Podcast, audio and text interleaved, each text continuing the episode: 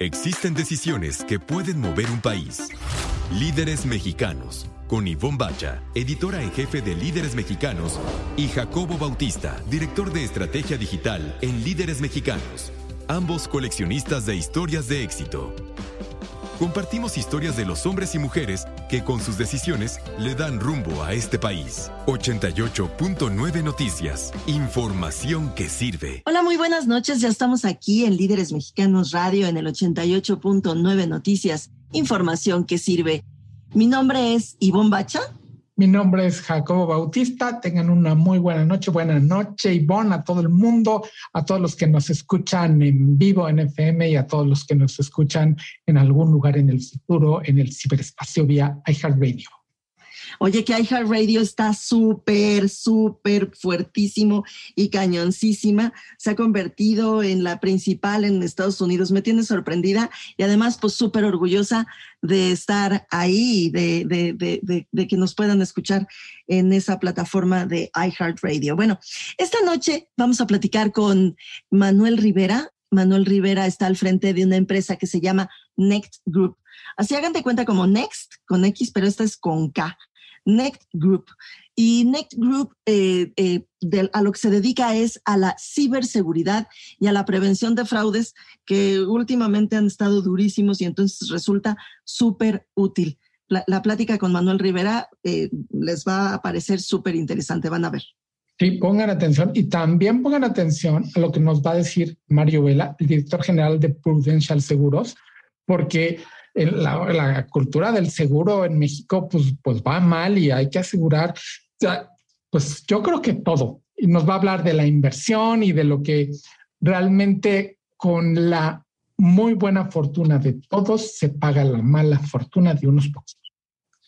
Sí, eh, y bueno, es muy interesante todo lo que está alrededor de la venta de seguros y demás. A mí me gusta mucho, yo los, yo los quiero mucho porque mi papá se dedicó a eso toda su vida. Vamos a escuchar también a nuestra experta en la industria automotriz, a Leslie González Kennedy, a ver qué nos trae de nuevo. Y en la parte anecdótica, Ivonne nos va a contar una muy buena anécdota que tiene que ver con la residencia, la ex residencia oficial de Los Pinos. Y que tiene que ver con el siguiente bloque en el que vamos a platicarles sobre una, yo les voy a recomendar una nueva serie, es una, pues no es un reboot, más bien es como un remake de, de, pues de, de, una serie de los 80, principios de los 90, que para mí fue muy importante y que la veía justamente con mi papá. Fíjate, está, en, en mi caso, está como redondito el programa. Me está gustando muchísimo desde ahorita que se los estamos presentando yo disfruto muchísimo esos reboots de series viejas para ver cómo se las tratan de vender a las nuevas generaciones y pues también a nosotros ver un refresh en, las este, series que hicieron época para nosotros. Y yo les voy a recomendar un vino para que se avienten esa serie. Ay, está buenísimo. Así que, ¿qué te parece que comencemos, mi querido Jacobo? Vamos allá. Líderes mexicanos un espacio para compartir y coleccionar historias de éxito. 88.9 Noticias, información que sirve. Estamos de regreso aquí en Líderes Mexicanos Radio a través del 88.9 Noticias, información que sirve. Ivonne ya está en nuestra sala de Zoom. Mario Vela Berrondo, director general, presidente de Prudential Seguros México. Mario, mil gracias por acompañarnos.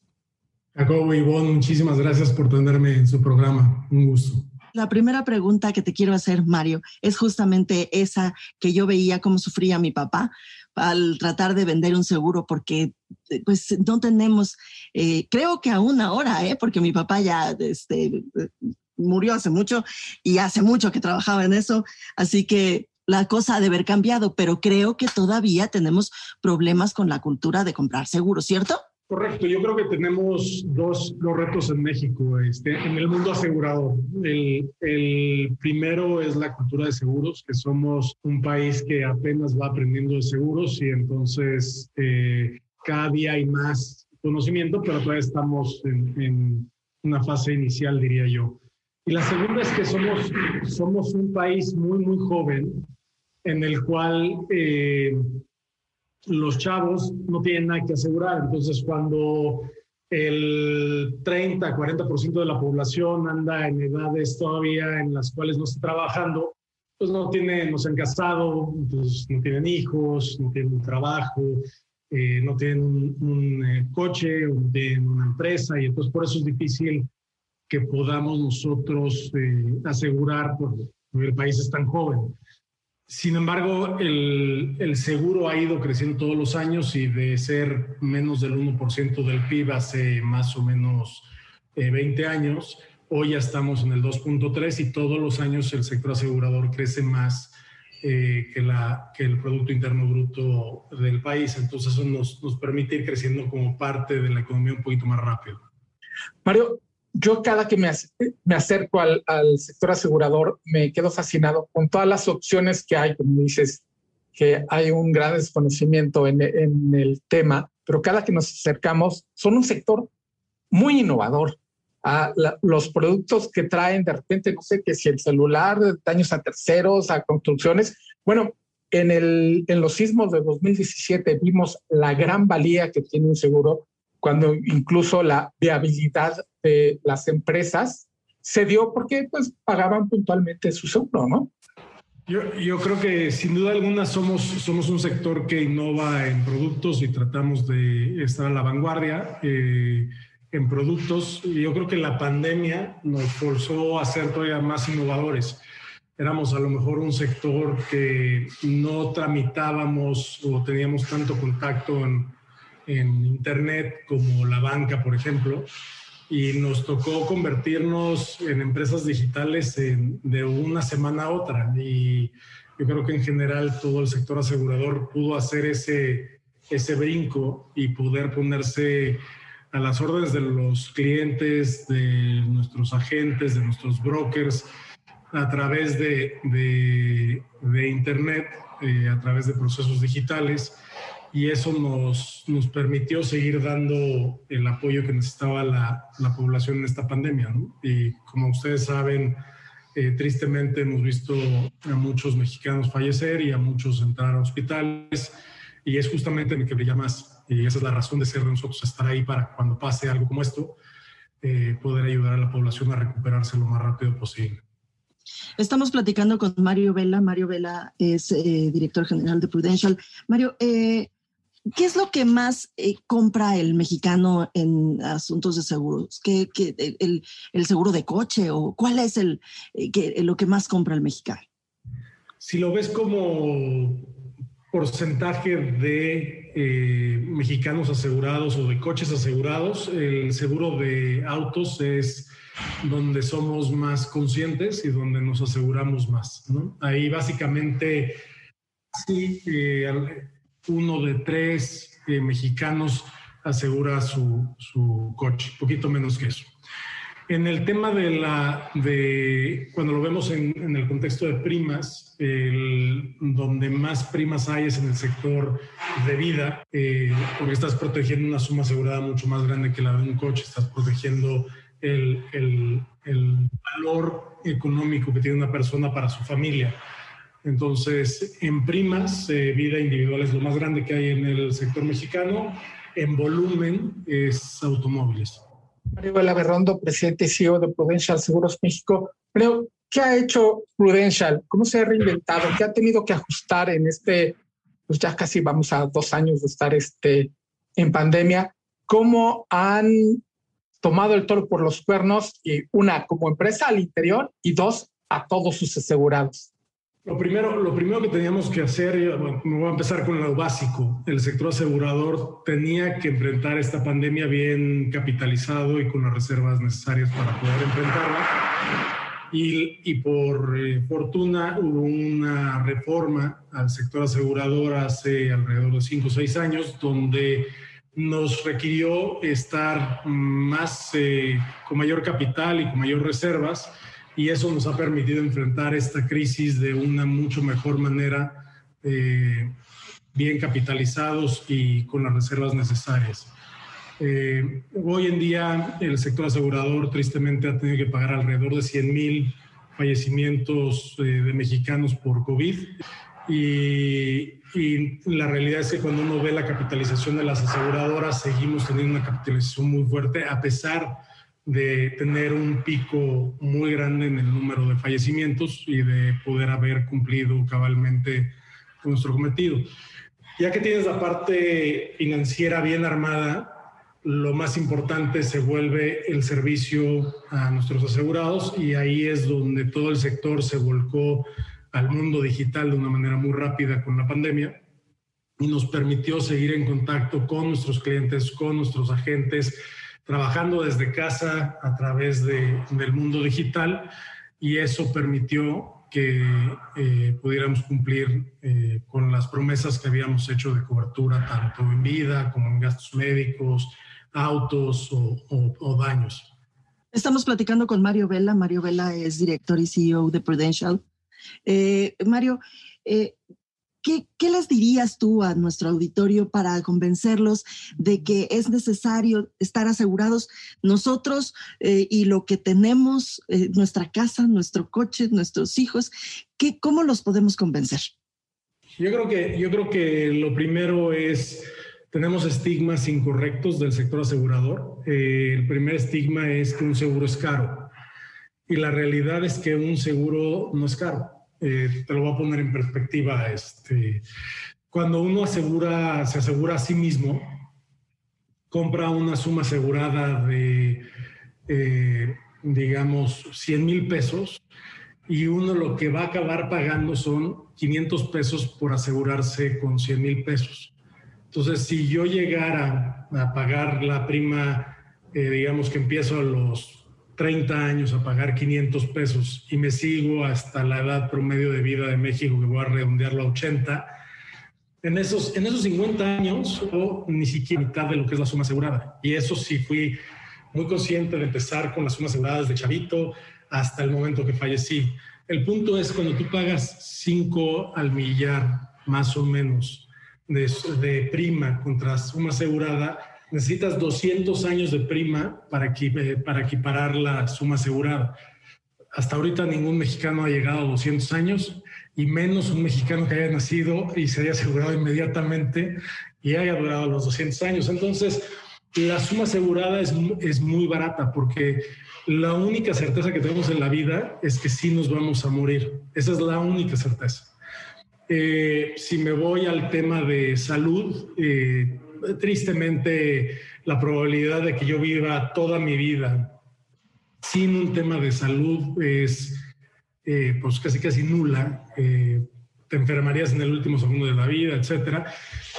Pero si nos vamos a números recientes, por ejemplo, el caso más caro de la pandemia, hasta ahora va por encima de 30 millones de pesos si nos vamos al caso más grande de gastos médicos, está alrededor de 90 millones de pesos. Entonces, pagando una prima, la prima promedio de gastos médicos debe de andar en promedio alrededor de los 7 mil, 6 mil pesos. Proteges 80, 90, 60 millones de pesos. Entonces, estás pagando una prima muy pequeña por eso. Y tú decides cuánto quieres asegurar. Tú te puedes asegurar con mucho menos que esos 6 mil pesos. Tú decides cuánto sería esa suma asegurada con la que quieres eh, sobrevivir. Lo mismo en el coche. La prima promedio del coche es de 5 mil pesos.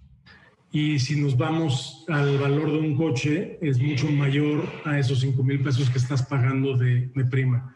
Mario, rápidamente, antes de despedirnos, Tú eres uno de los grandes expertos en el tema asegurador en la República Mexicana. ¿Qué hace diferente a tu equipo, al equipo que diriges en Prudential, por el cual es muy buena idea acercarnos con ustedes? Yo, déjame empezar con, con Prudential. Prudential es eh, la aseguradora más grande de vida en Estados Unidos. Es, un, es una empresa no solo muy sólida, porque cuando te vas a la solidez financiera eh, en activos, nada más por poner un número, tiene 1.7 trillones de dólares. Eh, literalmente es 50% más grande que el Producto Interno Bruto de nuestro país. Entonces es, es un monstruo de empresa eh, y la solidez financiera sin duda alguna la tiene para enfrentar cualquier tipo de, reto que pudiera venir en el futuro. Pero más importante me parece que la, la, la solidez financiera es la ética empresarial. Eh, Fortune Magazine ha, ha, calificado a Prudential como la empresa más ética los últimos cinco años eh, seguidos. Entonces estamos hablando de una empresa que tiene la solidez financiera, pero además que es eh, considerada una empresa la más ética dentro del sector eh, asegurador. Entonces, eh, se juntan dos cosas muy padres. Eh, Prudential, siendo un jugador muy relevante en muchos países del mundo, en México era básicamente un startup y había que crecerlo mucho. y había que, para crecer mucho una empresa, pues lo primero que tienes que hacer es construir un gran equipo. Y si construyes un gran equipo de gente, automáticamente puedes crecer de manera eh, muy importante eh, en la empresa. Entonces, lo primero que hicimos fue eh, rodearnos de gente líder en el mercado y eso nos ha permitido que en los dos últimos dos años hemos estado creciendo alrededor del 60% cada año, mientras que la pandemia estuvo guameando sin duda alguna al país y estuvo eh, complicándonos la vida en el sector asegurador. Nosotros pudimos crecer de una manera muy importante porque armamos un muy buen equipo y porque adicionalmente empezamos a reclutar muchos agentes eh, para poder llegar a más mexicanos. Eh, Mario Vela, te queremos agradecer muchísimo estos minutos aquí en Líderes Mexicanos Radio. Eh, gracias por estar aquí y espero que no sea la última vez. Muchísimas gracias por tenerme con ustedes. Y nosotros vamos a hacer una pausa aquí en Líderes Mexicanos Radio en el 88.9 Noticias, información que sirve. Líderes Mexicanos, con Ivonne Bacha y Jacobo Bautista. Compartimos y coleccionamos historias de éxito de hombres y mujeres que con sus decisiones le dan rumbo al país. 88.9 Noticias, información que sirve.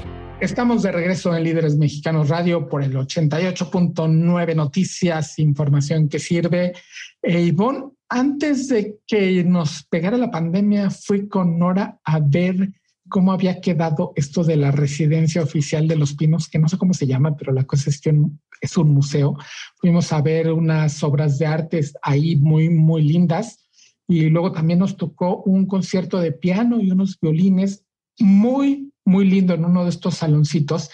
Y para mí fue una experiencia muy rara porque, porque pues nosotros fuimos ahí un par de veces a entrevistar al presidente de la República, algunas veces y luego a su staff. Y había muchísima gente porque era una oficina de gobierno, la oficina de gobierno más importante.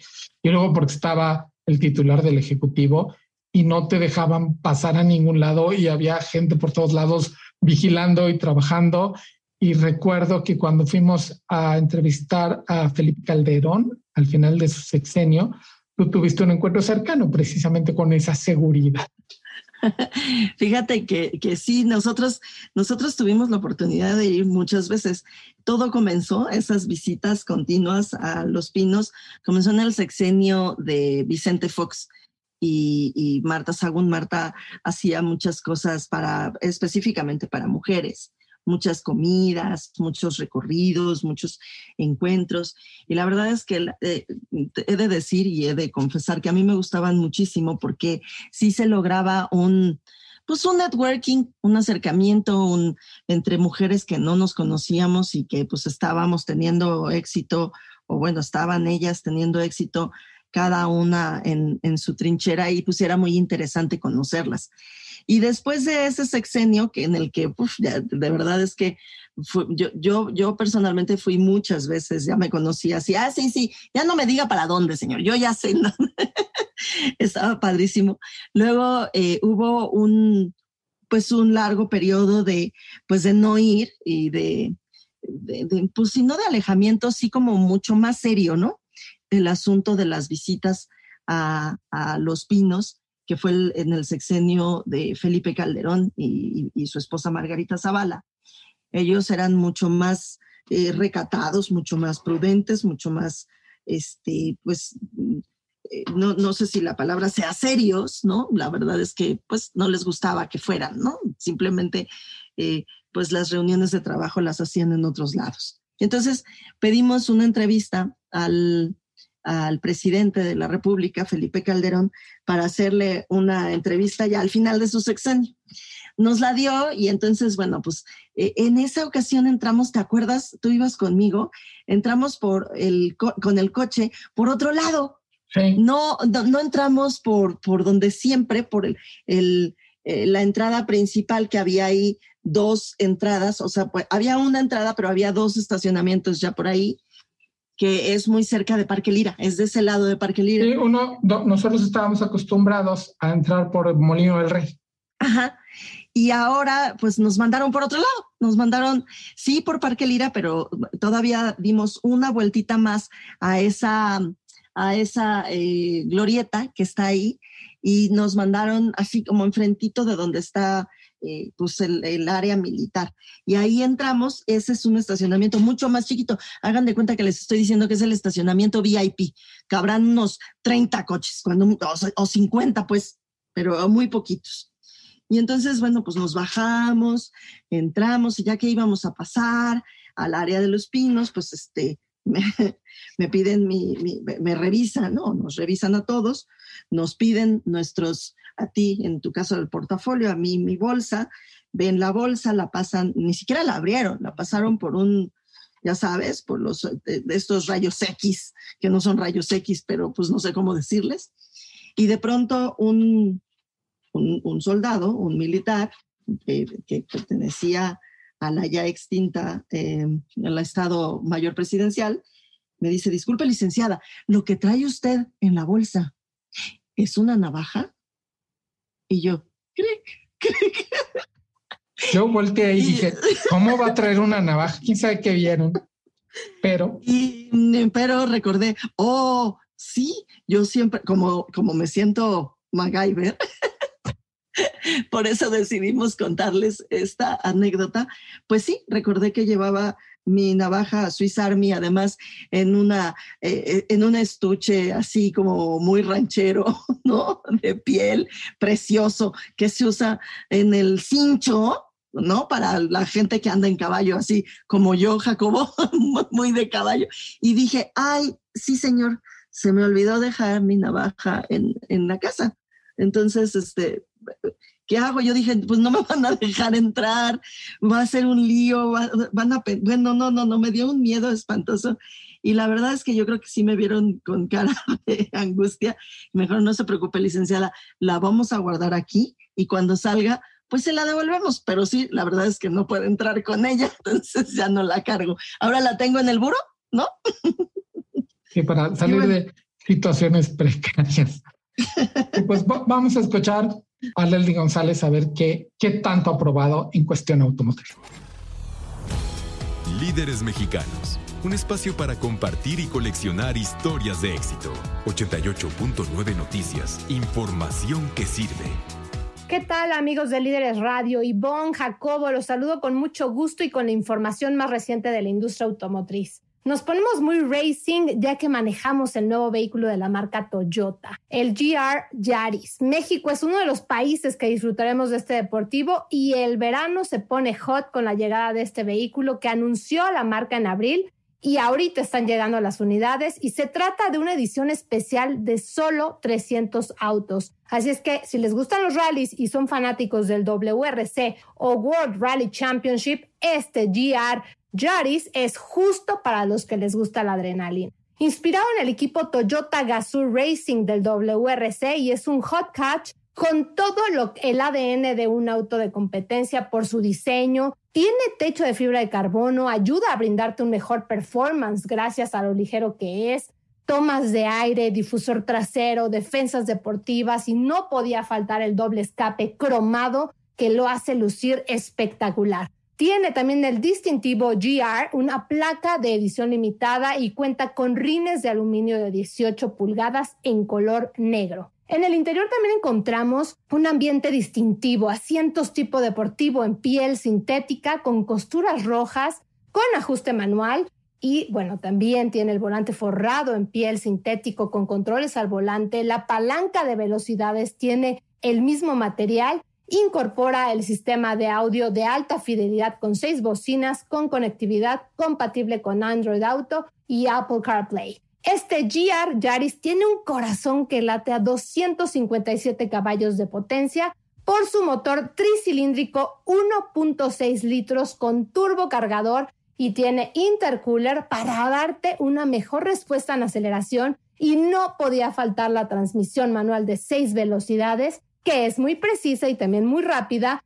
como un auto de competencia. Imagínense, acelera de 0 a 100 kilómetros en tan solo 5 segundos y su gran performance se debe también a que cuenta con la el eh, sistema de tracción deportiva GR4, es decir, tracción en las cuatro ruedas, para ser más estable, seguro y pues encuentras el modo sport, modo normal y también el modo track para sentir un auto mucho más divertido. No se me puede pasar que cuenta con el freno de mano, que no es precisamente para detener el auto al estacionarte, ya que cuenta con frenos delanteros y también traseros de disco ventilados, ideales para manejar en una pista, o quizá poder deslizarte en una zona de tierra, como lo hacen los verdaderos autos de rally. Recuerden, solamente en ambientes controlados lo puedes hacer. Es divertido en todos sentidos y si eres un fanático de la adrenalina, este Hot Hatch está hecho completamente para ti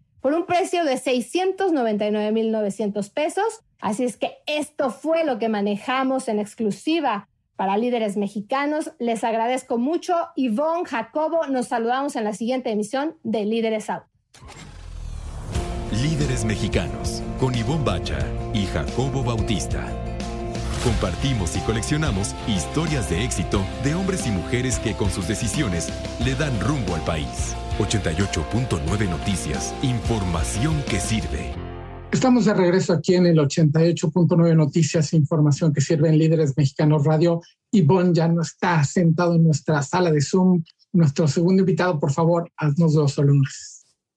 Muchas gracias, Jacobo. Sí, ya tenemos aquí en nuestra salita de Zoom muy, muy sentadito y muy cómodo a Manuel Rivera. Manuel Rivera, él es eh, director de una empresa que se llama NECT Group. Y bueno, ¿por qué no? Eh, iba yo a empezar a platicarles qué onda con NECT Group, y pero, pero si tenemos a Manuel, pues será mejor que él mismo nos platique qué onda con NECT Group, de qué se trata NECT Group. Muchas gracias, Manuel, y bienvenido aquí a Líderes Mexicanos Radio. Ivonne Jacobo, gracias, muy buenos días. Primero que nada, gracias a ustedes por la invitación y un saludo a toda su audiencia. Nosotros encantados de estar aquí con ustedes para platicar hoy. Y bueno, pues de un tema que evidentemente a nosotros nos parece fascinante, pero pues cada vez es más importante para los líderes mexicanos, que es la ciberseguridad. ¿Qué significa esto? Pues cuidar la integridad de tus datos en un mundo hiperconectado en el que cada vez más de nuestra empresa vive o depende de la tecnología o está guardado en un lugar electrónico como todo nuestro dinero, todos nuestros datos de nuestros clientes, de nuestros empleados, de nuestros consumidores. Eh, nosotros nos dedicamos a cuidar a las empresas de que no les roben ninguno de estos datos ni nada de este dinero. Y hoy pues ya nadie podemos vivir desconectados, nos guste o no. Y estamos aquí para cuidar esas conexiones. Manuel, y además de, de, que todos estamos conectados, estamos ahorita más tiempo conectados, porque generalmente, pues, en una situación en la que curiosamente nunca hemos estado, Ivonne y yo, pues estaríamos en una cabina contigo y ahorita estamos conectados en la red. Las juntas las tenemos este, vía la red. O sea, hay más probabilidad de que nos pasen cosas, ¿no? Muchísimas más. Fíjate que, a ver, de por sí el problema de ciberseguridad crecía muchísimo ya en el mundo año con año por la hiperconectividad, ¿no? O sea, por ejemplo, el Internet de las cosas, que es esa cafeterita tan bonita que tienes allá atrás, Jacobo, junto con tu bocina que te regalaron para escuchar tu música, los audífonos que tienes de Bluetooth, todas esas cositas tienen una conexión y esa conexión se puede vulnerar para estar escuchando. Entonces tu cafetera se puede meter a tu Wi-Fi y todo lo que estamos ahorita transmitiendo, que estamos conectados por Wi-Fi, puede estar un tercero escuchando y retransmitiendo. Multiplica eso por los billones de conexiones que hay. Entonces el robo de información está a la orden del día y ya estaba, nada más que ahora multiplicamos las oficinas seguras por cientos de millones de lugares que son las casas no tan seguras, porque en la casa de cada uno de nosotros pues tenemos lo que tenemos para conectarnos y es más vulnerable que lo que nuestra empresa nos ofrecía, que te limitaba a conectarte a Facebook o que no te podías salir de la red o que no te podías meter a un Wi-Fi gratis, etcétera. Ahora todo eso son casas y desde las casas hacemos las transferencias bancarias de las oficinas, enviamos y transmitimos datos.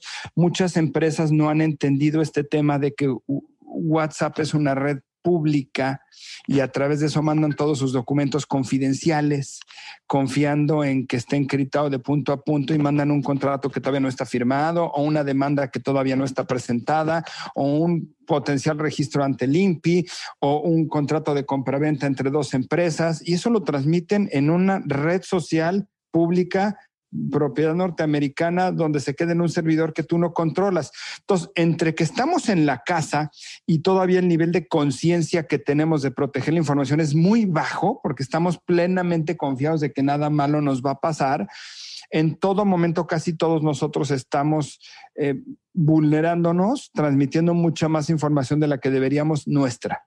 Ah, Manuel Rivera es director de NEC Group. Te oigo y me da un pánico espantoso, porque sí, en efecto, yo, yo, yo y Bombacha trabajo a través del WhatsApp. Y, lo que significa trabajar es justamente el envío de todos estos documentos. Por supuesto que son documentos que, que, no tienen que ver con, con, eh, con esto, con esos eh, ejemplos que diste, pero sí tienen que ver con, con lo que yo voy a publicar el mes que entra y que no deben de ser públicos antes, ¿no? o sea, embargado, en teoría está embargado. Tú dices, no, está embargado, no debería de hacerlo público. Y si lo pones en un grupo de WhatsApp donde hay más de uno a uno, ya es un grupo muy fácil de intervenir. Hombre, es poco probable que alguien se meta a robarte tu información embargada para hacerte algo porque ese dato, que es como se llama, no, no es bursátil, no vas a pagar porque te lo regresen.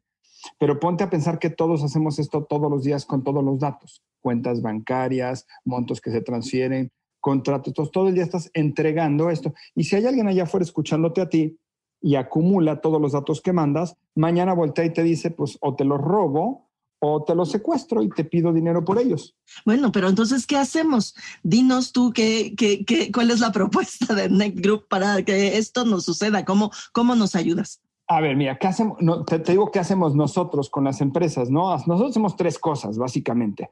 Uno, ah, eh, eh, al, final del día, el, final de esta película es tener herramientas para protegerte de que no te roben nada, ni te vulneren nada, ni te secuestren nada, ¿no? En tu empresa. Eh, pero, pero aunado a eso hay dos cosas muy importantes. El, el primero es educación. Nosotros damos muchos cursos desde a juntas de consejo, es un curso de hora y media que le hablamos en pleno español de qué es la ciberseguridad y cómo protegerse, porque la mayoría de ellos cuando han sido expuestos a esta información se les platica de una forma tan técnica que se apagan, o sea, mentalmente se apagan, dicen, a ver, la mitad ya no entendí, pero pues no te voy a decir que no entendí porque soy el presidente de consejo y no voy a, a pretender ser ignorante o a confesar ignorancia, medio me apago con esto y nada más digo, bueno, pero tú lo resuelves, ¿no? Y hablan con su gente de tecnología, dicen, tú lo resuelves, sí, perfecto. Entonces ahí muere la conversación porque está pesadísima. Entonces nosotros hacemos, decimos, decimos, we speak business, ¿no? Cuando hablamos de ciberseguridad, le hablamos a juntas de consejo y comités ejecutivos, a ver, aquí están los riesgos para tu negocio y cómo puede tu negocio perder si eres vulnerado. Y después hablamos de cómo protegerte. Entonces, una parte importante es la sensibilización, después es la educación, entonces nosotros mismos eh, vendemos muchas soluciones de simulación de ataque. Te mandamos ataques simulados a todos tus empleados, vemos cuántos cayeron y te decimos, mira, todos los de ventas cayeron, todos los vulneramos, los de finanzas son más, más despiertitos para los ataques y no cayeron, y los del call center todos entraron. Entonces capacitamos para que caigan cada vez menos en simulaciones de ataques. Te mandamos un mail en nombre, en nombre de Starbucks diciendo que aquí puedes renovar tu membresía WOW por dos mil puntos y cuatro cafés dándole clic a este link y después vimos cuánto le dieron clic a ese link y cuántos están entrando a este tipo de scams para capacitarlos a que no lo hagan. Entonces, un brazo fuerte es capacitar desde entender la parte básica hasta fingir ataques de phishing para ir educando a la gente a no caer en ellos. Otra muy importante es consultoría. La mayoría de empresas medianas en México, así a nivel enterprise y multinacionales, ya tienen mucha conciencia de este problema. Pero la mayoría de empresa mediana y grande local, lo que no tienes conocimiento Entonces hacemos mucho trabajo de consulta, es decir, te hacemos una auditoría de seguridad y te decimos dónde estás parado y dónde deberías de estar y dónde tu empresa en particular tiene vulnerabilidades. Y la tercera parte que hacemos es tal cual las herramientas, ¿no? Las más importantes, desde proteger las computadoras de que no las ataquen y los servidores, hasta proteger las cuentas de correo electrónico, de que no les hagan phishing, y después proteger el aire, que es súper importante. Hay dos lugares que protegemos muy importantes en México. Uno es el aire, todo el Wi-Fi, el Bluetooth, etcétera, que por ahí no entren, que mucha gente entra ahí, y más hoy en home office. Y dos, protegemos las plantas. Hoy en día los ataques que más están creciendo en Asia son apagado de plantas industriales, porque lo que vulneran es la red eléctrica la alteran. Imagínate que mañana estás en vitro y te apagan el horno, que vale, el horno vale 300 millones de dólares. Te lo apagan, a las 5 horas se cristaliza y se va a la basura. Entonces, hoy en día estamos creciendo mucho en venderle a fábricas para que protejan todo el área industrial.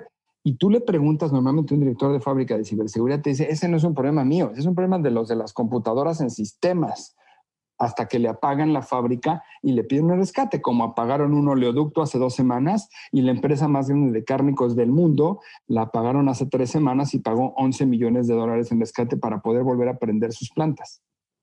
Manuel Rivera, CEO y socio de Next, está platicando con nosotros aquí en Líderes Radio en el 88.9 Noticias, información que sirve. Manuel, en la, hace unas semanas se reunieron este, Putin y Joe Biden, este era uno de los temas. O sea, las guerras parece que ya están librando en otro terreno. Tú seguramente tienes como tarea el estar todos los días, estar viendo qué nuevas cosas hay por ahí, ¿no? Porque yo recuerdo cuando esto del phishing, cuando era nuevo, que copiaban la página del banco y les quedaba igualita, que seas, no, bueno, y todos los días hay un algo nuevo, ¿no? Tienes que mantenerte tú y tu equipo al día, al 100. ¿Cómo lo hacen? Se hace mucho código, pero el código se tiene que actualizar en todo momento. Entonces tú tienes que tener soluciones que viven en la nube para que si ahorita detectamos en Rusia un nuevo virus que llega a los bancos, porque es lo que nos pasa, en ese momento nuestro código se actualiza para que en el primer momento que se manifieste en México lo apague pero tiene que identificar, conocer, diagnosticar, entender cómo apagar y actualizar toda la plataforma a nivel global para que el primer día que ataque eso en México se apague, porque eso es lo que pasa. Y, entender cada especialidad. Los rusos son muy buenos para ataques a nivel redes sociales. Los, los israelíes son los mejores para defensa y para defensa y, supervivencia. Mientras que los americanos son los mejores para marketing, porque no están creando muchas soluciones. Sabes que ahí sí es donde Estados Unidos va muy atrás en esto. Eh, Israel por supervivencia y, Rusia por espionaje se han vuelto como los líderes globales en cuanto a desarrollo de, plataformas para ciberseguridad entonces, es tener muy mapeado de dónde viene lo bueno y dónde viene lo malo para poder neutralizarlo. Nosotros tenemos que leer todo el día esto y ver estudios y ver cómo está. Además, México es un país que desafortunadamente, como no está eh, sumado al Tratado de Budapest, entonces no ha adoptado todas las medidas para estar protegido. No tenemos una ley de ciberseguridad. Y, nuestra policía cibernética está muy limitada porque cualquier ataque que venga fuera de la frontera eh, no tienen jurisdicción para defenderte. ¿Y quién crees que te va a atacar desde acá adentro? Nadie. O sea, aunque, aunque, aunque yo sea tu atacante y esté sentado en, en Pachuca Hidalgo, lo mando desde un servidor de Hungría porque ya sé que con eso no me vas a encontrar y no me puedes perseguir. Entonces, por eso México, depende del estudio que leas, es entre el primero y el quinto país más atacado del mundo. Del mundo, no porque seamos el más rentable ni porque nuestros datos sean los más valiosos, sino porque es muy fácil atacar aquí y, tenemos dos o tres problemas al no tener una ley que fomentan más el ataque. Al no tener una ley, eh, no, hay con quién ir el día que vienen y te roban tus datos, ¿no? A ver, no, no hay a quién perseguir. Dos, la ley no nos obliga como empresas a hacer público que nos atacaron a todos nuestros eh, usuarios para que ellos se puedan proteger. Entonces, si, digamos, a, un banco le roban mis datos, el banco no me avisa y mañana esos datos robados de mi banco los utilizan o con el nombre de mi banco o de alguna tienda de, departamental para pedirme que actualice mis credenciales y con eso usan mi nombre para, para comprar a mi nombre. Emanuel Rivera, director de NET Group, y no podemos hacer nada, Manuel, para evitarlo, para entrarle a este tratado de Budapest, de Budapest al que te refieres. Sí, sí debemos, ¿eh? Y yo una parte de, lo que hago, sí es tratar de cabildear, es, oye, hagámoslo porque hoy somos nada más observadores, pero si nos apegamos, hay que cambiar tres cositas en cómo opera México para que estemos más protegidos. A mí me da mucha pena cuando veo los estudios, escribo de ellos o hablo, que, o sea, en, ransomware nada más hay un país peor que nosotros, China. O sea, somos el segundo país más secuestrado del mundo en, cuanto a, a datos y en porcentaje de empresas atacadas hombre, 81% de nuestras empresas fueron atacadas el último año. Digo, oye, está muy mal. Entonces, sí, hay que empujar a nuestros legisladores a hacer algo, pero también en, las cúpulas empresariales es importante que ellos tomen un poquito esa tarea de decir, a ver, si yo soy Coparmex o si yo soy cualquiera de estas otras, hijo, voy a regalarle cursos a todos mis agremiados para que adapten un mejor estándar. Y, se protejan más, porque se destruye muchísimo valor cuando hay, cuando hay un, un ciberataque. Manuel, ¿dónde te encontramos? ¿Dónde nos, em, este, nos podemos acercar a Neck Group? A los, los pues empresarios. este, nosotros, nosotros así que trabajamos 24/7 por razones obvias. 80% de mi negocio es la prevención. Oye, y me encantaría que fuera el 100, pero el otro 20 es la remediación, que me hablan al otro día o me hablan a las dos horas, ya se metieron, ya me atacaron, ayúdame. Entonces nosotros estamos prendidos todo el día. Nuestra página es www.nectcyber, Nect con K, N-E-K-T, cyber con Y.com. O nos encuentras en todas las redes sociales, o sea, LinkedIn, Facebook y Twitter, como Nect Group, N-E-K-T Group. Y ahí estamos todo el día, eh, el, te digo, o previniendo, o asesorando, o remediando a empresas de todo tamaño. Tomamos empresa, mucha empresa mediana, que a mí me da mucho gusto tomar esas porque son las que están más, más desnudas y, más inconscientes y más en negación. Hombre, yo soy un industrial en Aguascalientes, que estoy en textil, a mí nadie me va a hacer nada. Y ahora te llega a su oficina y tiene un ransomware ahí que le están pidiendo, hombre, un millón de dólares, pero un millón de dólares es una empresa que vende seis. ¿Cuánto me hubiera costado cuidarme de esto? Pues le digo, pues probablemente 50 mil dólares al año te hubiera costado. Pues pero, no, pero, no, lo hiciste porque pensaste que era un gasto innecesario. Entonces, pues ahorita hay que, hay, que, hay que lidiar con eso. Hasta, pues evidentemente, con mucho orgullo, también tenemos en la carta de clientes de las empresas más grandes de México en banca, en retail, en industrial. Y, y, el, chiste es poderlos ayudar a que se protejan y acompañarlos en el camino asesorándolos, porque como hace rato dijiste, Jacobo, esto todos los días cambia. Entonces hay que tener herramientas que en todo momento se están actualizando. Claro, Manuel, eh, Manuel Rivera, eh, te agradecemos muchísimo estos minutos aquí en Líderes Mexicanos Radio. Muchas gracias y pues gracias también por lo que haces para, para cuidarnos. Te lo agradezco mucho, Manuel. Mil gracias. Gracias a ustedes por la invitación. Encantado cuando gusten. Yo, como vieron, me encanta platicar este tema el día que gusten. gracias. Nosotros vamos a una pausa aquí en Líderes Mexicanos Radio en el 88.9 Noticias. Información que sirve. Líderes Mexicanos, un espacio para compartir y coleccionar historias de éxito. 88.9 Noticias, información que sirve. Ya estamos de regreso aquí en Líderes Mexicanos Radio en el 88.9 Noticias, información que sirve. O si quieren, pueden oírnos cualquier día, a cualquier hora, cuando ustedes requieran, pueden oírnos en iHeartRadio.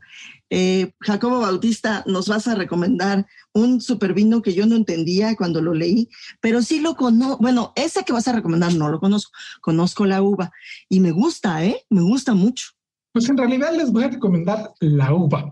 La uva mm. y de, un país en específico. Fíjate que que me ha hecho muy bien juntarme con Andrés Amor, el sommelier, chef, experto, periodista, el hecho de todo en, la industria del vino el buen Andrés, a quien le mando un saludo y un abrazote, que un día me invitó a probar vinos uruguayos. Yo de Uruguay, pues la verdad me sentí así como que, híjole, que voy a, voy a ser el oso, pues no sé nada más que mi, mi, mayor acercamiento con Uruguay era tener, ya sabes, cuando vas a Buenos Aires, que está el río y te dicen que del otro lado está Uruguay, es lo más de Uruguay. Y luego la otra fue que en el Mundial de 86 los fui a ver jugar en el Estadio Cuauhtémoc y ya, eso es lo que sé de Uruguay. Y entonces decidieron hacer una cata solo con vinos Tanat. La Tanat es una uva francesa que un señor muy famoso en Uruguay llegó, la plantó ahí y pegó y les encantó y es como la uva nacional en Uruguay. Sabe mucho más fresca, mucho más, pues como este, atlántica es el sabor, como más mineral, pero es sobre todo más fresca, la, la uva, este, el, el tanat uruguayo, que es lo que estoy recomendando. Cuando vean un tanat, un vino que diga tanat y Uruguay, váyanse sobre él porque tiene muchísima fruta, pero también este, esta frescura que es de repente muy valiosa en los vinos y en específico, aunque no está tan fresco este, les voy a recomendar un Juan Carrao Tanat de reserva. Este vino lo probé en el restaurante Cedrón, que está ahí en, en la calle Mazatlán, en la Condesa. Pedí la hamburguesa y yo siempre marido las hamburguesas con una Coca-Cola. Ni siquiera puedo decirles que refresco de cola. Siempre he dicho que el mejor maridaje es una Coca-Cola, pero vi el Tanat y no pude despegarle los ojos. Qué maravilla el Juan Carrao Tanat de reserva, precisamente por la influencia de, de Andrés Yoditi, Tanat uruguayo, esto hay que pedirlo. Es que quiero que sepas que yo, eh, los que había probado Tanat eran españoles, de los que están ahí pegaditos a Francia, por, supuesto, y pues siempre me habían gustado. Y un día eh, le pedí a mi marido, ahora en el confinamiento, pídeme un vino, y me dijo, ya, aquí hay un Tanat que no está muy caro, lo pedimos, órale, venga. Entonces lo pedimos y llegó aquí a la casa y vimos que era uruguayo, pero fue sin querer, ¿eh? Si ah, hubiéramos, eh, la verdad es que si hubiéramos sabido que era uruguayo, eh, yo creo que no lo hubiéramos pedido, hubiéramos dicho, no, no, cámbialo, cámbialo. Pero qué bueno que fue, porque es de esos errores afortunados, la verdad. Son una maravilla estos vinos y se me antojó, Ivonne, para una nochecita, solo, cualquier tanat, este, echarme la serie que nos vas a recomendar, porque comentabas al principio que es un es un remake, ¿no? Un, reboot de, una serie. Yo recuerdo de las series que veíamos en los 80. Me, remitió a la serie de Galáctica de los años 80, que luego la relanzaron a principios de los 2000 y que disfruté enormemente. A veces me decepcionan, a veces estoy muy feliz y creo que tú estás siendo muy feliz con esta serie. Fíjate que sí, porque para mí eh, estamos hablando de MacGyver, porque así lo conocíamos, no era MacGyver, era MacGyver. Y para mí fue muy importante porque es una de las series que yo vi así siempre, siempre y teníamos como una cita, porque por supuesto que era, hace cuenta que era los miércoles a las ocho y media de la noche y pasaban en el cinco, así era el asunto, y nada de que, ah, pues este, ay, guárdamela o, o ay, la vemos cuando podamos o, o grábala, no, no, era los miércoles a las ocho y media de la noche y se acabó. Entonces, así la vimos durante muchos años, mi papá y yo, a MacGyver, y pues la disfruté mucho y tengo muy bonitos recuerdos de mi papá. Así que para mí la serie es muy importante en mi vida y me dio mucho gusto que mi hija de pronto me dijera, oye, fíjate que hay una serie que parece que es un remake de, de, ah, de tus épocas y que se me antoja mucho y que se llama MacGyver. Y digo, ¡Oh! ¿no? Así hasta se me hundió la panza y dije, la vemos. Por supuesto que la vemos. Entonces la estamos viendo y ya llevamos ahí como unos nueve capítulos de la temporada uno, cosa que este, la verdad es que lo estamos disfrutando muchísimo. Nada más así como datos curiosos, déjenme decirles que aquel actor eh, de, los años sí de los años 80, de mediados de los 80 como para finales, porque, o principios de los 90. El último capítulo de MacGyver eh, se transmitió en 1992. Así que este, pues, habrá comenzado por ahí de 1985, 86, por ahí, porque, porque sí fue una serie que duró. Y Angus MacGyver, que es el personaje principal para los que son de nuestra edad se acordarán perfectamente de él, era Richard Dean Anderson. Richard Dean Anderson, eh, o MacGyver, eh, pues resolvía, eh, pertenecía a un, a, un equipo absoluta y totalmente secreto, como de la CIA, y que se llamaba Fénix. Y, nadie podía saber que existía, ¿no? Bueno, ni siquiera sus, más cercanos eh, amigos, ni sus familias, bueno, las familias, porque se los ponían en riesgo y demás. Entonces, era así súper secreto y les daban, es, es muy estilo Misión Imposible, la verdad. les, daban, una, misión imposible. Les daban una misión y el chiste de MacGyver desde aquella época es que nunca utilizaba armas, jamás utilizaba armas.